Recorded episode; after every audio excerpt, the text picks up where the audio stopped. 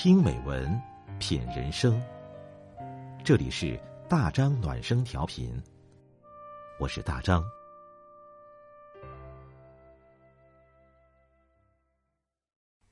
朋友你好，今天我们分享的文章是：认知层次越低的人越固执。作者张岑曦。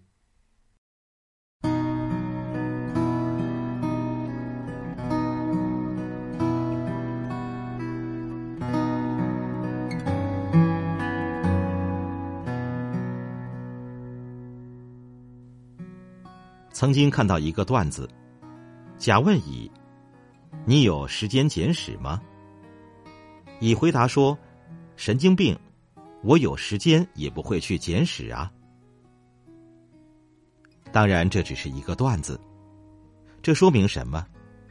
说明两个人根本不是一个认知频道的人，认知层次不同的两个人很难沟通。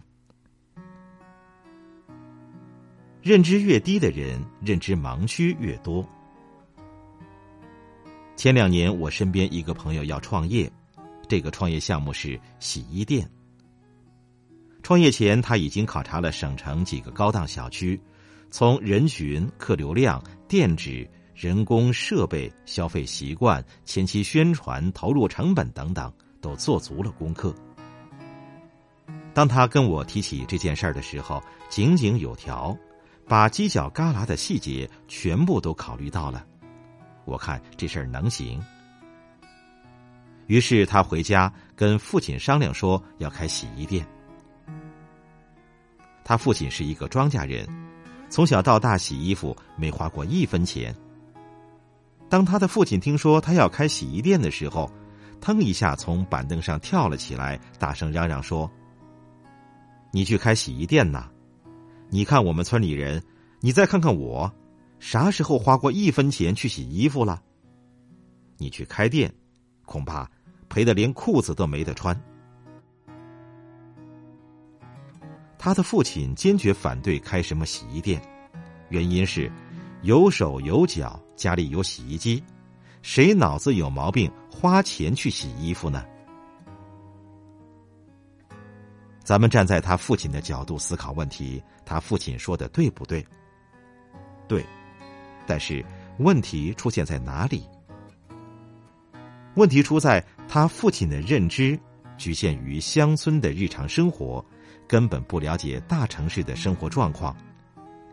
这种状况对于他父亲来说叫认知盲区。如果洗衣店开在农村，肯定不可行。人流量太少太分散，而且家家户户自家洗衣服，谁会花钱洗衣服？但是这个项目是在省城，于是这个父亲拿着他非常有局限性的认知，来固执的给未知的环境下结论。认知越低的人，认知盲点越多。有道是：“井蛙不可语海。”夏虫不可语冰。不要跟井底的青蛙谈论大海，因为他的认知只有井底那么大，大海对于他来说是认知盲区。不要跟夏虫去谈论冰雪，因为夏虫没有经历过冰雪，冰雪对于他来说是认知盲区。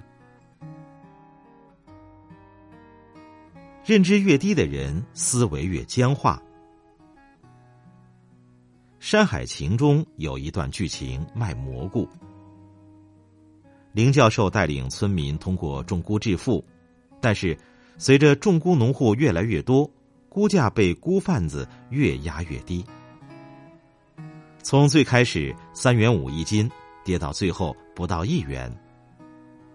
这个时候，村民们的想法是：要不扔掉蘑菇，要不让到村里收菇的菇贩子低价收购。没有第二种想法了。但是林教授是怎么思考的呢？建立冷冻库，把仙姑冷藏，带领团队成员去上海、西安、北京、杭州等大城市打开销路。林教授的想法是：活人还能让尿憋死，我就不信那个邪了。其实这个时候最能看出认知高低决定思维的不同了。村民的思维僵化，固执的认定了孤贩子收孤一条路，孤贩子压价了不收孤了，这事儿就完了。但是林教授却想出了很多可行的解决方案，这就是差距。我们的认知是一把无形的尺子，它丈量着你对外界判断的结果。马未都曾经这么谈读书：读书一定要读杂书，不然营养不均衡。这里的营养不均衡，就是指认知太单一僵化，僵化的认知直接导致僵化单一的思维模式。一个人认知越低越固执，不是因为他性格固执，而是因为他的思维模式僵化了。认知太低的人，未知边界太窄。前几天，一位作者朋友给我发了一条微信说：“最近我有知识焦虑。”没有阅读习惯之前，我每天非常自信，觉得自己无所不知，可牛了。但是，自从听了你的话，看了你给我开的书单，我越看越觉得自己无知，越觉得自己目光短浅。因为书中的内容颠覆了我以往的认知，我现在才发现，原来在这个世界上，我还有好多不知道的大学问呢。这位朋友之所以有这种知识焦虑，其实通过持续的阅读，触碰到了自己的认知边界。我们会发现一个有趣的现象：越是博学的人，心态越开放，越谦虚的接受别人的建议；相反，越是认知低的人，心态越闭塞，越自负。为什么越是认知高的人越谦虚呢？法国哲学家笛卡尔曾说过：“越学习越发现自己的无知。”因为一个人的知识越丰富，他接触的未知领域就越广阔，疑问也就越多，需要学习的东西也就越多。而一个人知识面越狭窄，接触到未知领域就较少。这种人往往会自负无所不能。认知低的人，他们不知道自己的无知，所以才固执的认为自己无所不知。我以前是一个很固执的人，但是随着经历的增长、阅读的积累，自己以前所固执认定的理念也一再被推翻。正如作者清幽所说。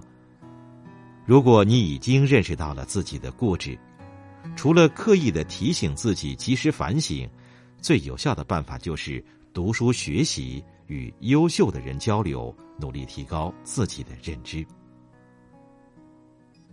随着经历越多，知识面越广，思考越深，认知水平就越高。